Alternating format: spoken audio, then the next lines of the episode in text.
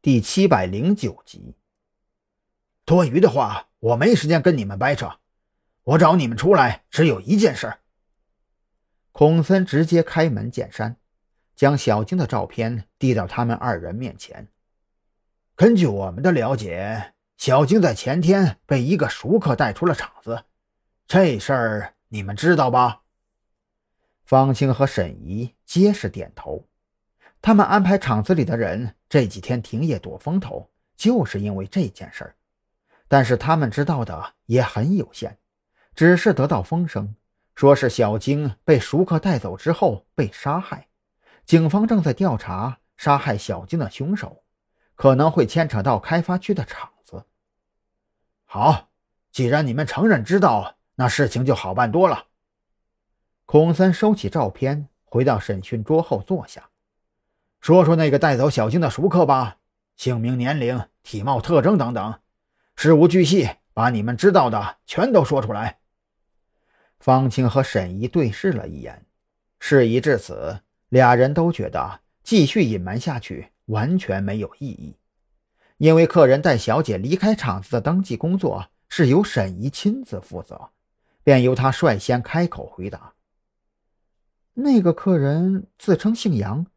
登记的时候，他只填了个杨先生，所以具体名字我也不知道。看上去他应该有四十出头的年纪，眉毛很浓，胡子拉碴的，看起来有些邋遢。能详细形容一下这个人的长相吗？张扬总觉得这个沈怡形容的长相有些熟悉，却又想不清楚自己在哪里见过。嗯。那个人国字脸，颧骨略微比常人高出一些。随着沈怡的讲述，张扬的眉头越皱越紧，一个人的面孔逐渐在脑海里清晰起来。不用审了，我知道是谁了。张扬忽然一拍桌子，也不等孔森反应过来，就抬腿往外跑去。哎哎哎，什么情况？你这是？孔森被张扬的举动弄迷糊了，这才问了几句话，画像都没有做出来，咋还就知道是谁了呢？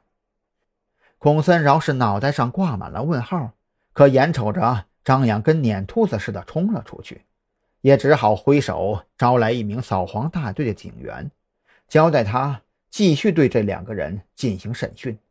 等审讯完成之后，将审讯记录送到刑警队交给自己。当孔森一路小跑，拉开车门钻进副驾驶，张扬也不等他关好车门，就一脚油门冲出了扫黄大队的院子，甚至连带来的梁金虎都顾不上了。反正丢在扫黄大队也跑不了。担心那个小卖铺的老板得到风声跑路，张扬刚一出扫黄大队的院子，就将车顶上的警灯直接拉亮。一路上那叫一个风驰电掣，将副驾驶的孔森甩来甩去，吓得那叫一个面色惨白。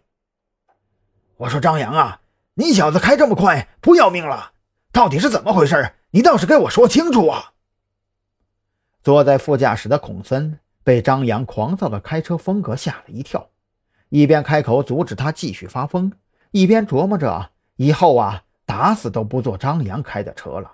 好家伙，自己当了半辈子刑警，没死在犯罪分子的报复下，死在车祸里，那可就是个笑话了。龙脊山后边的小村子里有一个小卖铺，小卖铺的老板就是那个杨先生。张扬在孔森的提醒下放慢了些许车速。孔哥，你赶紧给刑警队打电话，让他们尽快抽调人手赶往龙脊山，我担心去晚了会白跑一趟。照你这么说，估计咱们就算是现在瞬移过去，也得白跑一趟了。